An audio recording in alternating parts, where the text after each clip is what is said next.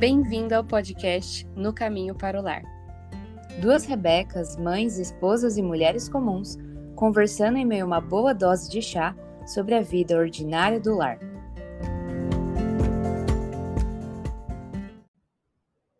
Bem-vindos a mais um episódio. Esse é o quinto episódio onde a gente vai conversar sobre o capítulo de Ana, um retrato da graça feminina. Então Ana orou assim: Meu coração exulta no Senhor, no Senhor minha força é exaltada. Minha boca se exalta sobre os meus inimigos, pois me alegro em tua libertação. 1 Samuel 2:1. A gente convidou hoje é, a Yasmin Pinheiro, do Casa Candeia, e eu vou deixar ela se apresentar aqui pra gente. Olá, gente, tudo bem? Muito obrigada pelo convite. É, eu sou Yasmin. eu, eu sou casada com o Felipe. Nós temos três filhos. Essa é a configuração da nossa família, né? Nós moramos em Amsterdã. Eu compartilho sobre sobre discipulado familiar, no caso Candeia.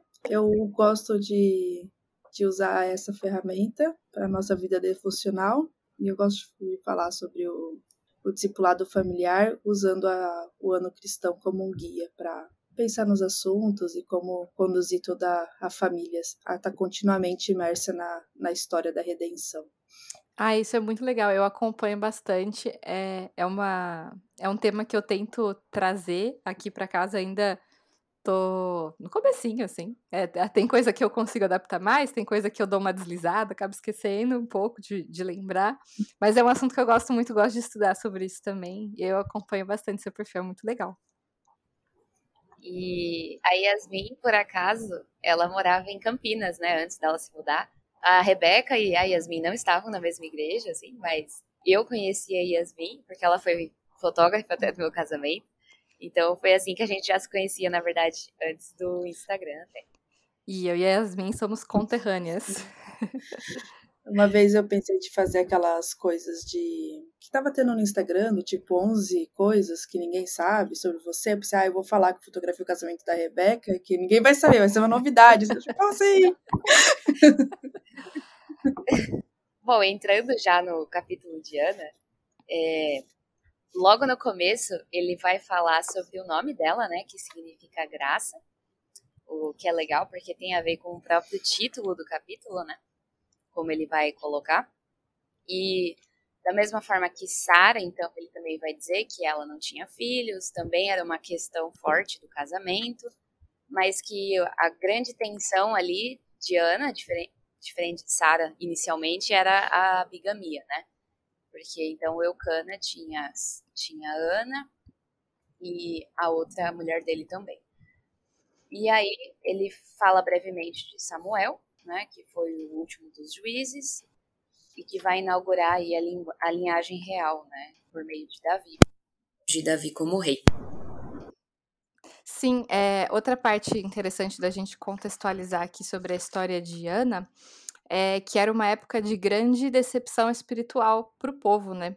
Eles estavam tendo líderes, líderes espirituais corruptos, o que deixava as pessoas muito desanimadas em relação a isso. Então, é, esse período de espera de Ana e depois a, a vinda de Samuel como o último juiz é, traz muito, impacta muito esse cenário que estava, né? Que é uma parte bem interessante que ele traz. Uhum. É, porque os filhos de Eli, né, que estavam naquela época conduzindo as coisas no, no templo e eles eram bem corruptos, né? É, ele vai até dizer depois disso que eles levavam, acho que mulheres para lá e também roubavam parte das ofertas, né? Então, estava uma situação bem complicada ali. Né? Ah, é, é, impressionante a fidelidade de Ana nesse contexto todo. A família é um caos, né? Tipo, bigamia e todo o contexto. É, já. É, a fidelidade dela é, é inspiradora. Sim, e aí ele começa a falar, né, que ela, a Ana, ela cultiva essa esperança messiânica, porque ao redor dela, ela estava com essa situação das pessoas já estarem desacreditadas, e na família dela, ela tinha uma situação muito complexa, né?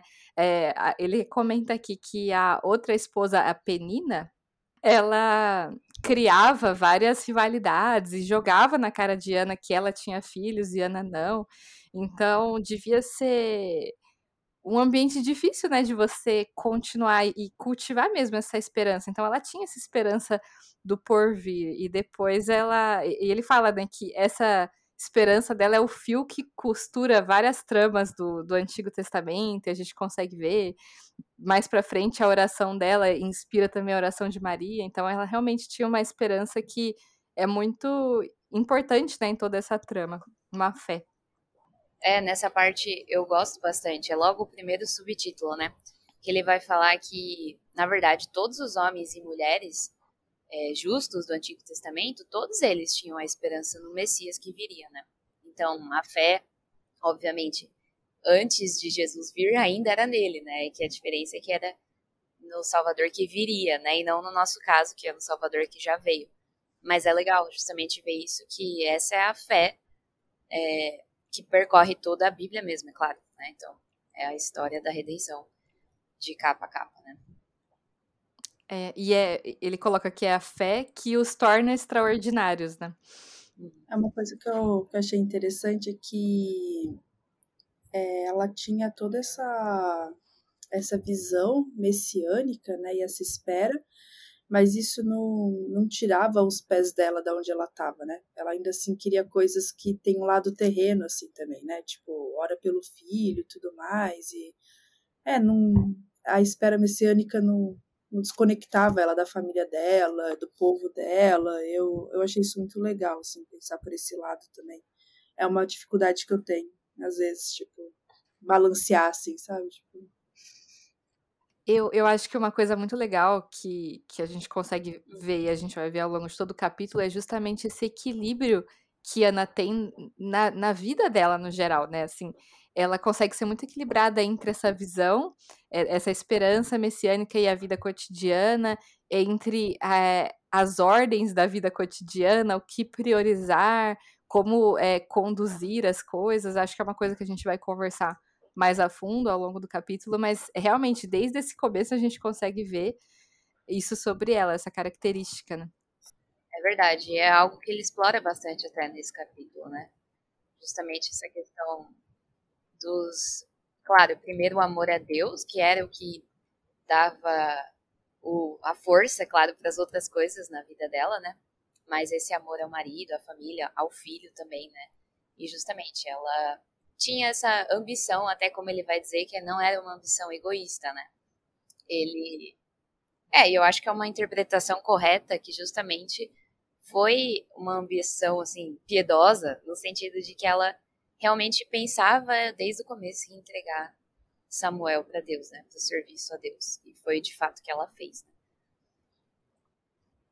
E no, na continuação do capítulo, então, ele vai dizer mais ou menos do lugar onde eles estavam.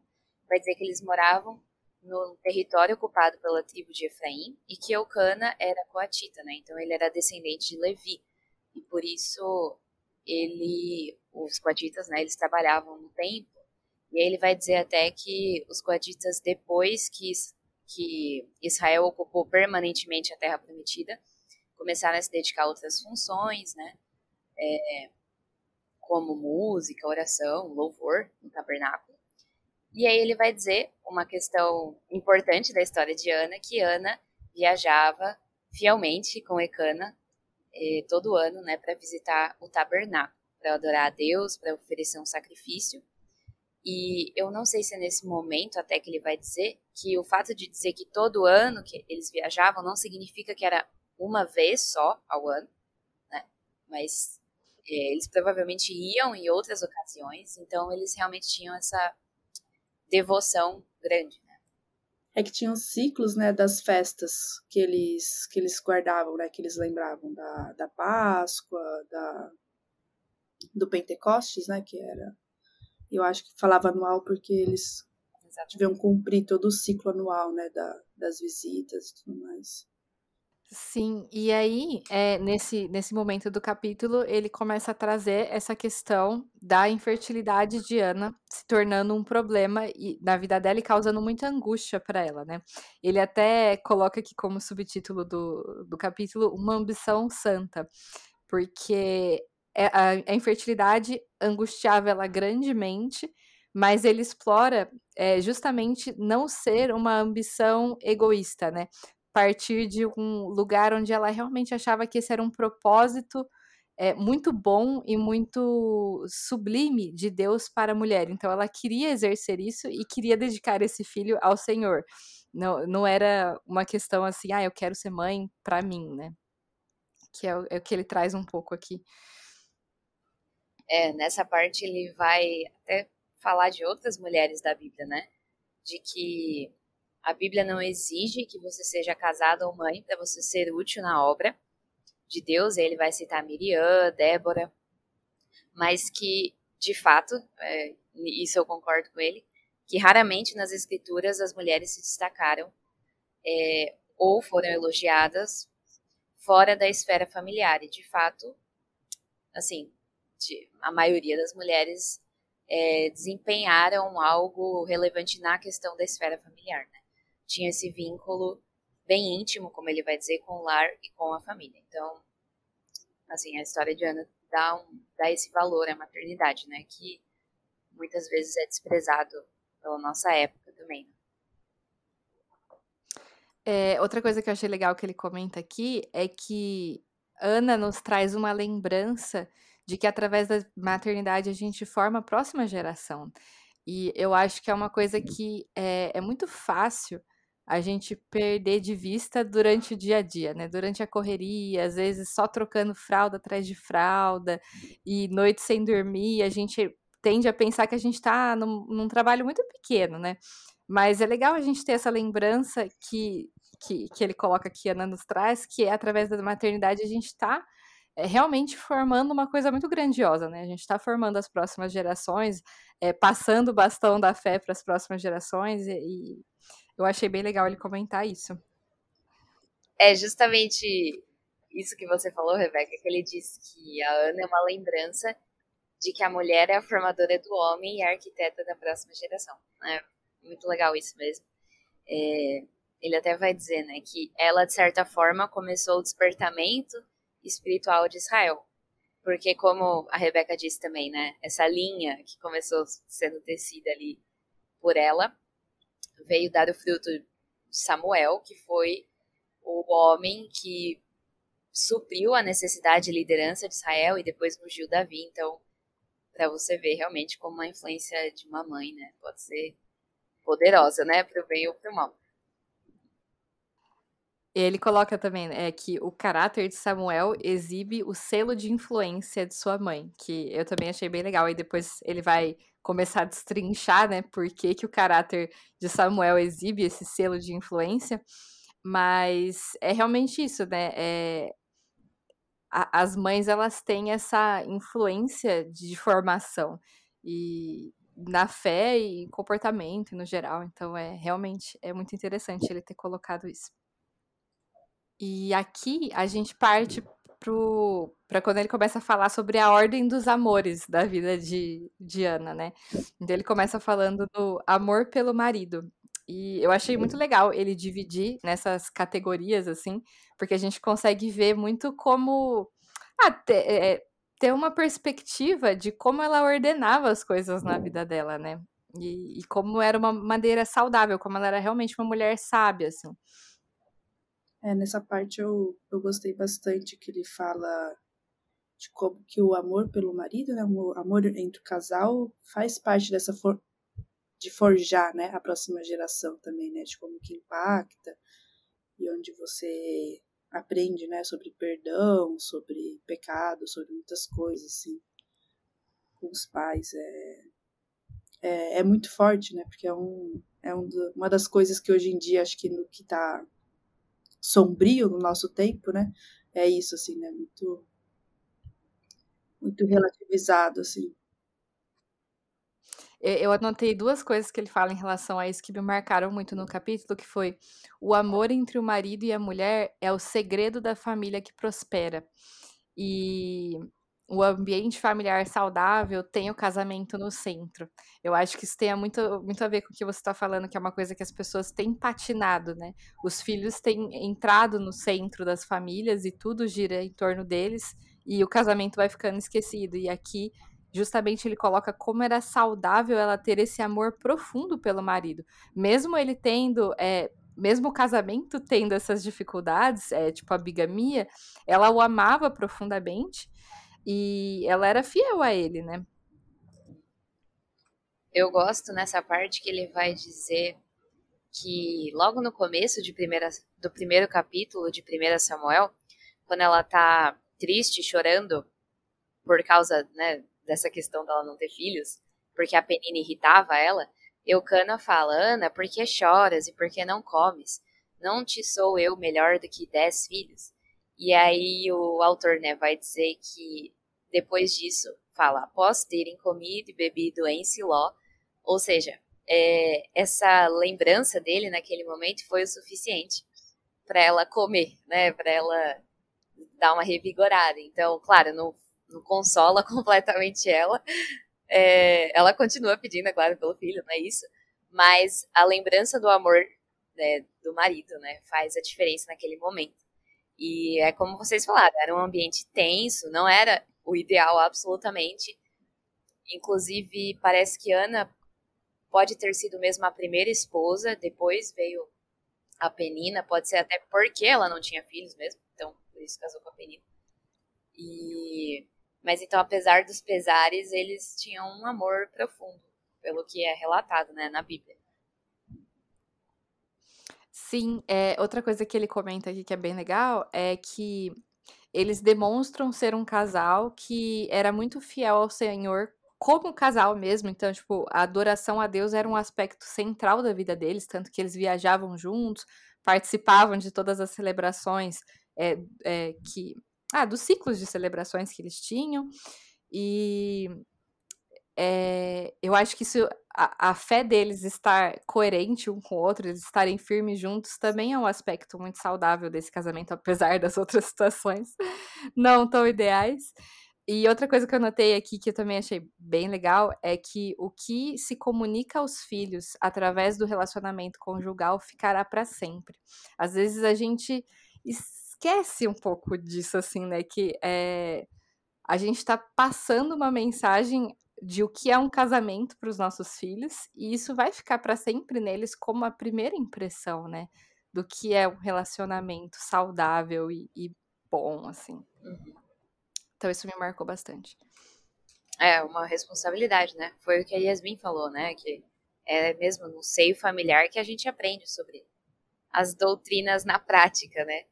E, bom, é, eu lembrei daquele livro, O Discipulado Familiar, até, que fala que justamente a marca de uma família cristã não é que ela é perfeita, então com isso não significa que o casamento ou mesmo o relacionamento com os filhos vai ser sempre perfeito vai ser manchado pelo pecado às vezes, né? Mas a, a grande diferença é, é o perdão, né? Que tem o arrependimento. E eu acho que nisso até é uma grande marca que a gente pode passar é, nesse relacionamento conjugal é essa questão, né? Do, do arrependimento, do perdão, porque, enfim, a falha, o pecado sempre vai aparecer, né? E dessa aliança de permanecer, né? São, somos todos pecadores juntos é, tentando, errando, se perdoando, mas continuando juntos e, e caminhando, né? Continuando para o alvo. É, ah, fugindo um pouquinho do livro, assim, mas tem uma coisa que falam bastante, que eu acho que tem o seu lugar, assim, mas me incomoda às vezes, que é quando vai falar para casal, e aí, às vezes eu acho que, mesmo dentro da igreja, assim, fala algumas coisas tem uma dose de romantismo muito forte, assim, sabe? Tipo, ah, sei lá, o casal tem que tomar banho e sair para passear de banho tomado, não sei lá o quê. Tipo, não que não tenha, mas eu acho que parece que a gente não fala antes, assim, por exemplo, da nossa esperança messiânica, o que, que isso significa, como que a gente trata o casal e as pessoas, e um ao outro, e o perdão, e é muito, é muito, mesmo num contexto muito ruim, é muito interessante, tipo, ver isso, assim, né? Como que a Okana fala com Ana quando vê ela triste, como que ela responde, né? Comendo e como que isso, isso é o casal, né? Tipo, além de tomar banho e sair vestida. É ocasionalmente. Eu, eu acho que a gente vê muito esse lado, principalmente antes de casar, foca muito nesse lado romântico mesmo, né? Tem até aquele debate meio atual se você fica com os votos tradicionais ou se você faz os seus votos do que você quer falar naquele momento, baseado na sua emoção. Isso foi uma coisa que depois que eu casei, eu comecei a a entender esse outro lado, né, do relacionamento, o relacionamento que ele não, não tem surpresa o tempo todo, não tem isso e aquilo, mas é muito profundo e é muito bonito nas, dessa simplicidade e nessas trocas de apoio que às vezes não parecem nada românticas, mas eles estão se apoiando, eles estão juntos, eles são um só nesse momento, né? Então acho que é bem isso que você falou. Às vezes a gente foca tanto em, ah, tem que fazer isso, tem que fazer aquilo, e não foca tanto nessa parte que ela é um pouco mais vida real, mas ela é muito bonita, apesar de comum, né? E, e difícil também. É, e difícil também. Mas eu gostei do que a Yasmin falou, que me lembrou mesmo que hoje em dia tem uma pressão grande, assim, as, em meio, no meio cristão até, de assim, ah, você precisa ter um date com seu marido sozinho. E, primeiro, não é possível, para às vezes o casal não tem uma família perto, né, ou alguma coisa assim.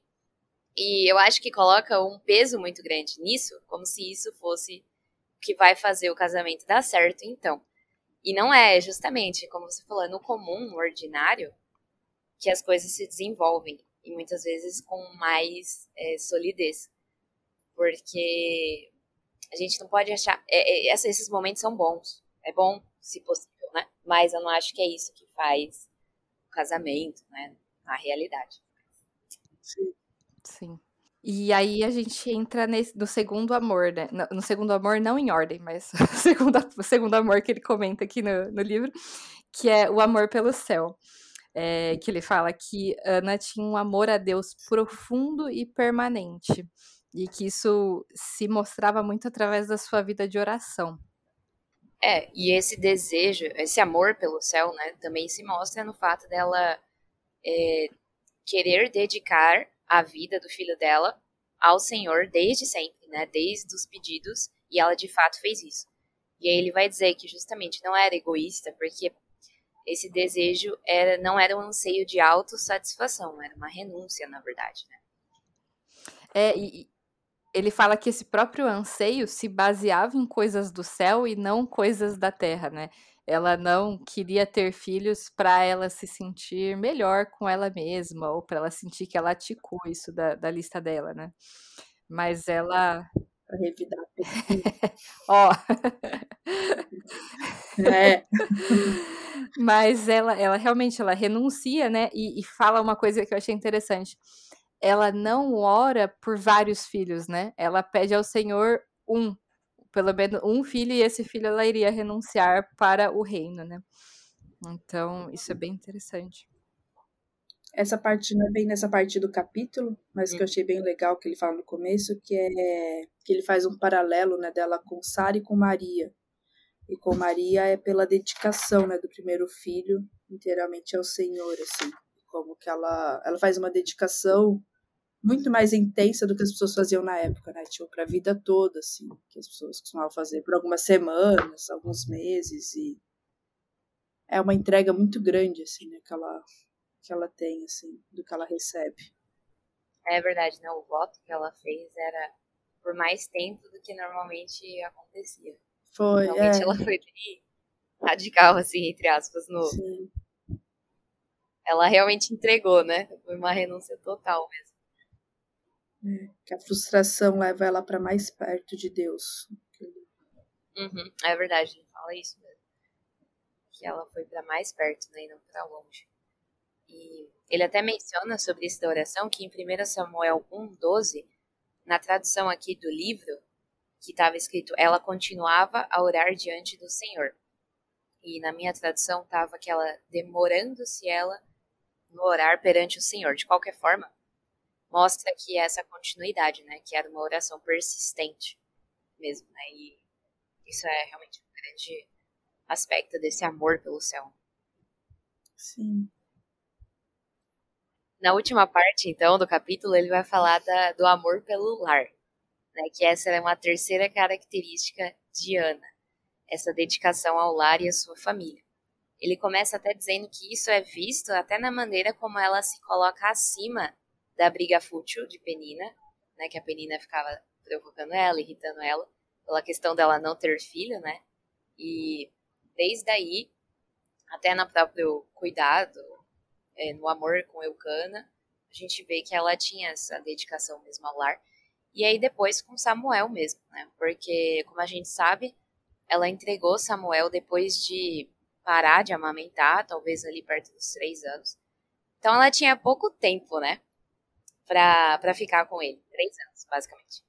E ela deu valor para esse momento inicial, né? Pra esses anos iniciais. E ela se dedicou totalmente a isso, né? A cuidar dele, a amamentar, enfim. E provavelmente ainda inculcar a palavra, porque foi dele, foi dela que ele ouviu, né? As primeiras lições sobre Jesus, sobre Deus. Então, assim, ela realmente mergulhou. Né? Ela, ela tinha um pouco período da influência Sim. total dela, né?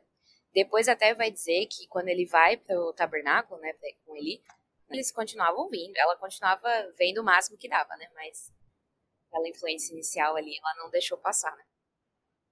É, essa parte me lembrou de Moisés com a mãe dele, que não tem escrito essa parte na Bíblia, assim, né? Fala também que, ela, que ele ficou com a mãe até ser desmamado, mas naquela Bíblia da Caterine Voss, da Caterine Voss, da, da, da editora Shema, essa parte é muito bonita, que fala que, que ele ficou aqueles poucos anos e aí a mãe dele, tipo, contou, né, toda a história que depois ele tá entregue ao, aos egípcios, assim, né, e é, e é um pouco, acho que é o mesmo cenário, assim, né, um cenário de falta de fé e tudo mais, e a mãe agarrando os anos que pode, assim, né, fazendo essa, é, esse, esse, a mãe que que dá o, o suporte espiritual assim, né, para uma próxima geração.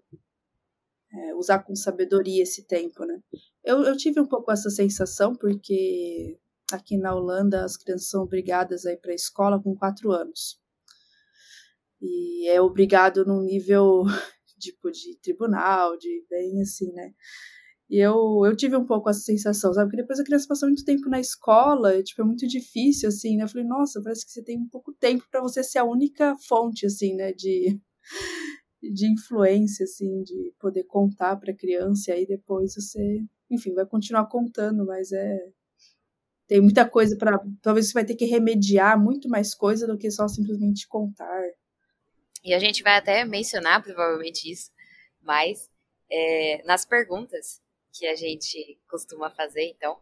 E acho que a gente pode passar para a primeira já. A primeira pergunta que a gente pensou é o que essa mulher, né, Ana, a história de Ana, nos ensina a respeito de Deus e de nosso relacionamento com Deus.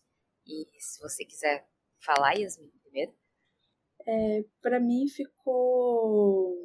Mas fiquei né, né, nessa leitura assim, desse capítulo foi essa questão de se derramar diante de Deus tanto na frustração quanto no louvor, assim, né?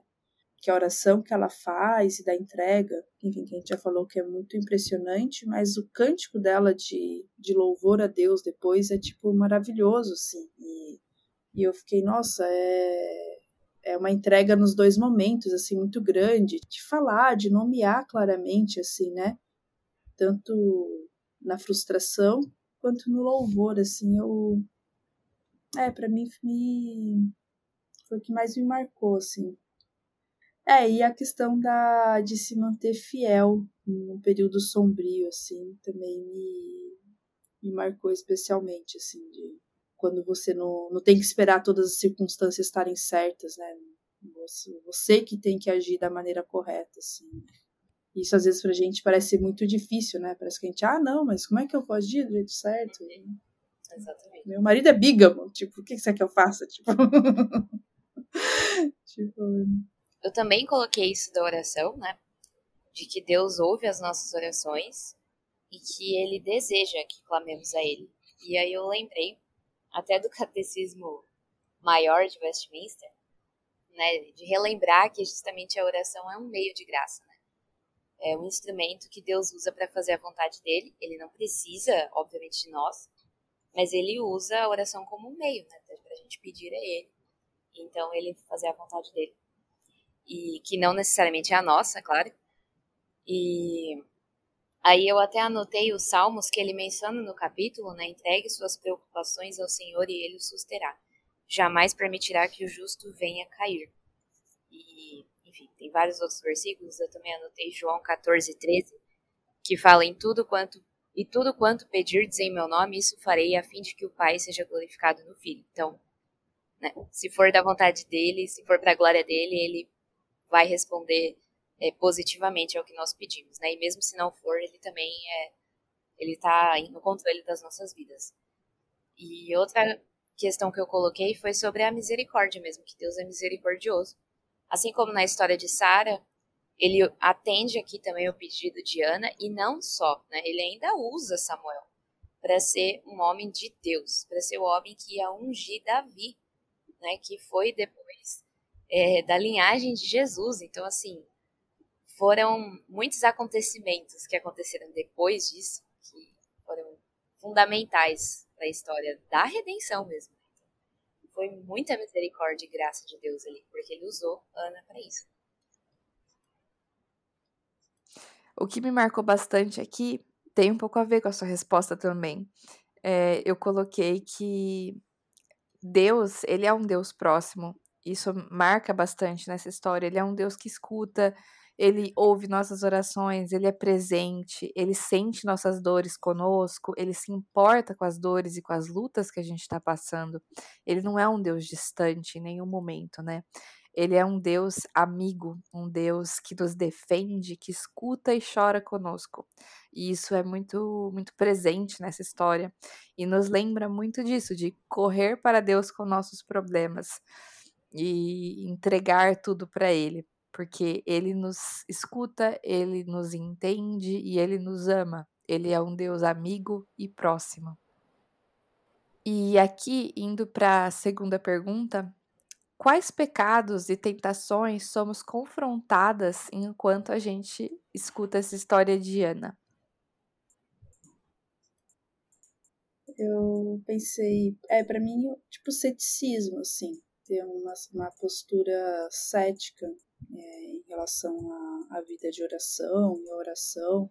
Até me marcou bastante que ele, nessa parte que ele estava falando da oração, ele lançou aquela parábola do juiz injusto, em Lucas 18, que, que Jesus fala, né, claramente, assim, né, que, que Deus fará justiça, né, aqueles que clamam de noite. E Jesus chamou a gente a orar, né, e tudo mais, assim, e se derramar, e às vezes é, eu percebi que, que tem essa tentação, esse pecado, assim, de ter uma postura cética, assim, em relação à oração e a, a clamar diante de Deus, né? Aqui eu coloquei muito essa questão da idolatria à maternidade, né? Eu acho que é uma, um erro que a gente acaba caindo muitas vezes de não colocar a maternidade no seu devido lugar e aqui a gente aprende isso muito com Ana, né? Ela, apesar de ansiar pela maternidade, entender que a maternidade é um chamado sublime de Deus para a mulher, é um trabalho maravilhoso e bom. Ela coloca a maternidade em seu lugar, né? Ela, o valor dela, a identidade dela não está em ser mãe e nos filhos. A identidade de Ana está no Senhor. Então, é, e o que me leva para o segundo ponto, que eu anotei também, que foi como a gente às vezes altera os valores e as prioridades de uma forma desequilibrada. A gente aprende muito com Ana aqui a ordem dos valores e das prioridades da vida de um cristão. Então, primeiro amor a Deus, depois ao marido, depois aos filhos. E às vezes na, na correria do dia a dia, nas bagunças, a gente altera esses amores, a gente acaba colocando outras coisas na frente de Deus, outras coisas na frente do nosso casamento, e a gente pode tirar muito dessa história dela é, essa questão de priorizar bem as coisas, né? Não cair nessa tentação de colocar nossa identidade e a nossa adoração nos lugares errados. ter boas prioridades, é, estar com as prioridades alinhadas segundo a Bíblia e segundo o que Deus quer para nossa vida, não cair nessa tentação e nesse erro, né? É, eu também coloquei essa questão da oração de novo, né? Que acho que uma tentação que a gente é confrontado é não descansar e não confiar em Deus. E até o que a Yasmin me falou, essa questão desse ceticismo, me fez pensar que ela orou a Deus pedindo, né? Que é o que, na verdade, a gente mais faz. Às vezes a gente lembra só de orar pedindo, né?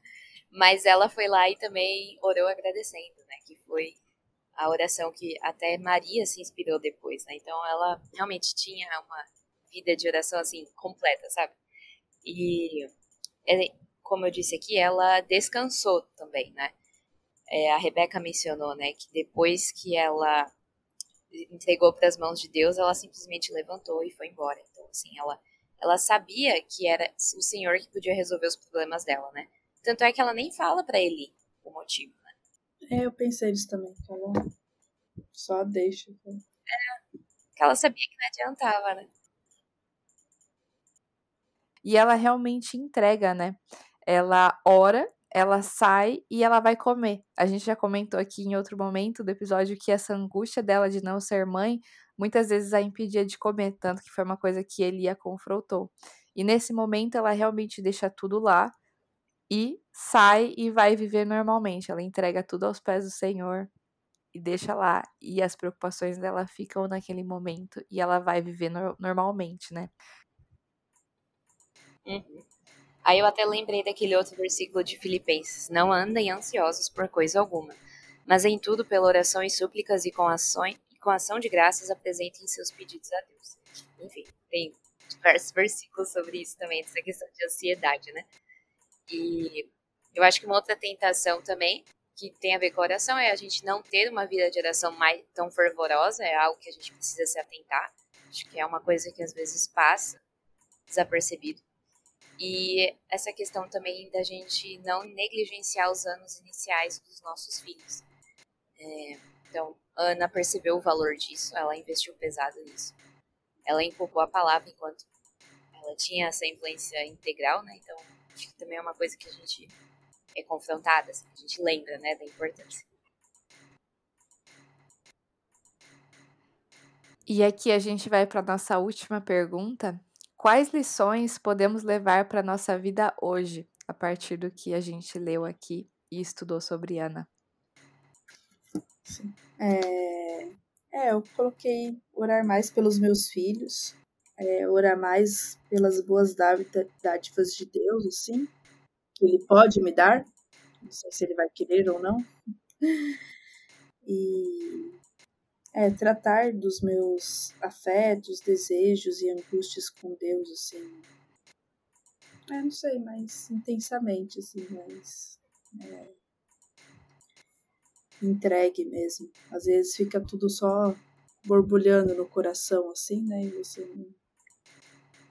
É, conhecer a Deus da maneira como ela conhecia para fazer a, oração de louvor dela também.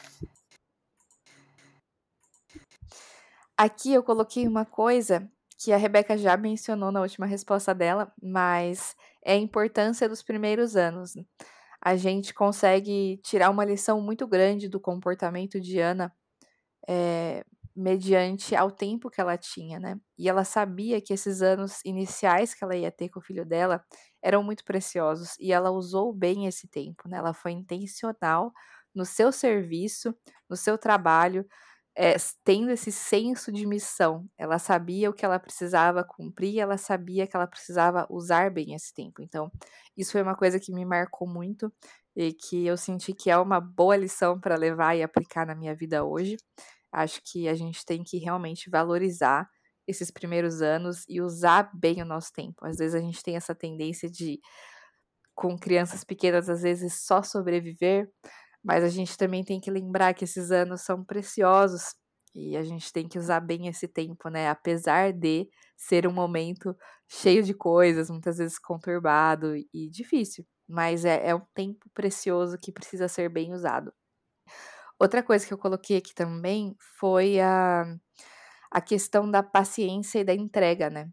ela realmente entrega todo o desejo dela e toda a angústia e todo o anseio nas mãos do Senhor e não fica murmurando, não fica reclamando, é, não fica se revoltando contra o Senhor mediante a isso. Ela entrega em oração e ela espera a resposta do Senhor, independente do que seja essa resposta, se, se vai ser um sim ou se vai ser um não, ela continua vivendo a vida dela e fazendo os serviços que ela foi chamada a fazer para glorificar ao Senhor, enquanto ela espera as respostas de Deus para os anseios dela. Então mostra uma fé muito grande e uma confiança muito grande no Senhor, né? É, e eu acho que a gente pode aprender muito e, e trazer isso muito para o nosso dia a dia de realmente entregar nas mãos de Deus, descansar e continuar fazendo as coisas que a gente precisa fazer sem ansiedade, sem angústia e sem medo, né? A gente tem um Deus amigo que nos defende e a gente pode confiar e descansar nele.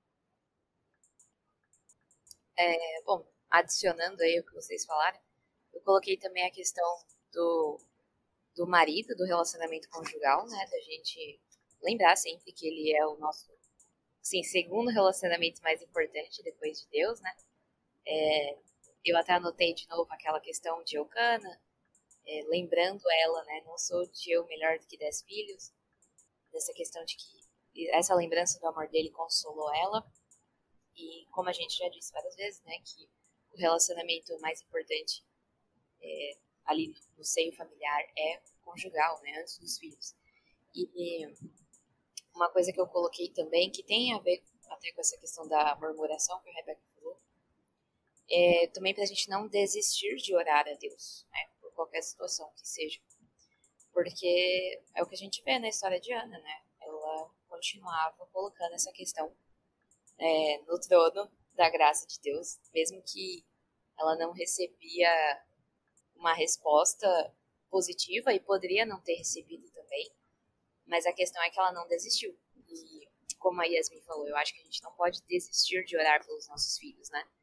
E isso desde pequenos, quando a gente ainda nem vê os frutos exatamente da salvação deles, da conversão, mas principalmente quando eles já são maiores e às vezes estão em caminhos é, né, desviados, estão em caminhos que não são os caminhos de Deus.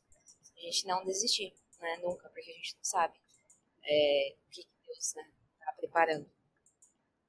Eu lembrei agora de uma música do Tiago Cavaco, que é sobre a mãe do. a Mônica, a mãe do Agostinho, chama Grandes Coisas. Mônica, o tempo em que choraste pelo teu filho não foi tempo perdido, foi, foi tempo em que o ganhaste. Sabes que os mortos ressuscitam e que há fontes que nunca secam, que te hão de matar a sede. Tens que ter choro nos olhos. Tens que ter cheia a tua oração, os teus sonhos pedem lágrimas, que na terra semeiam céu, e no meros desejos, não te escapa um sequer. Eu peço grandes coisas de um grande Deus. Nossa, que bonito isso, muito bonito esse trecho e muito forte essa frase final, né? É realmente essa parte da oração, ela é uma lição muito importante que a gente consegue tirar dessa história. E agora que a gente já terminou de responder todas as perguntas, eu queria citar aqui é, um, um trecho final, é, o trecho final do capítulo, que eu achei muito bonito e acho que é muito válido a gente colocar aqui nesse encerramento, é, ele diz: Seu amor pelo céu, pelo marido e pelo lar ainda são as prioridades verdadeiras para toda esposa e mulher de Deus. Sua vida extraordinária se destaca como um exemplo maravilhoso para as mulheres de hoje que querem que seu lar seja um lugar onde Deus é honrado, mesmo em meio a uma cultura obscura e pecaminosa. Ana nos mostrou o que o Senhor pode fazer por meio de uma mulher dedicada a Ele, de forma total e restrita, que a tribo dela venha crescer. É, eu acho que essa parte é muito bonita e ela fica aqui como um encorajamento final para a gente se inspirar nisso e para a gente realmente buscar a Deus para viver nossa vida diária para sermos esposas, mães e mulheres de Deus melhores é, cada dia mais. Para finalizar o episódio, a gente queria pedir para você uma oração mesmo.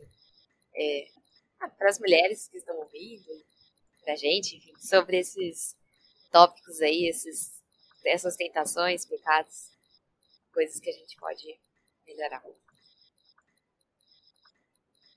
Senhor, meu Deus, meu Pai, eu quero pedir, Senhor, que nós tenhamos a esperança em Ti, Pai, que a nossa esperança esteja realmente na Tua vinda, na Tua volta, em Jesus, e que a gente não perca de vista isso quando a gente está lidando com coisas tão comuns nas nossas mãos, Pai.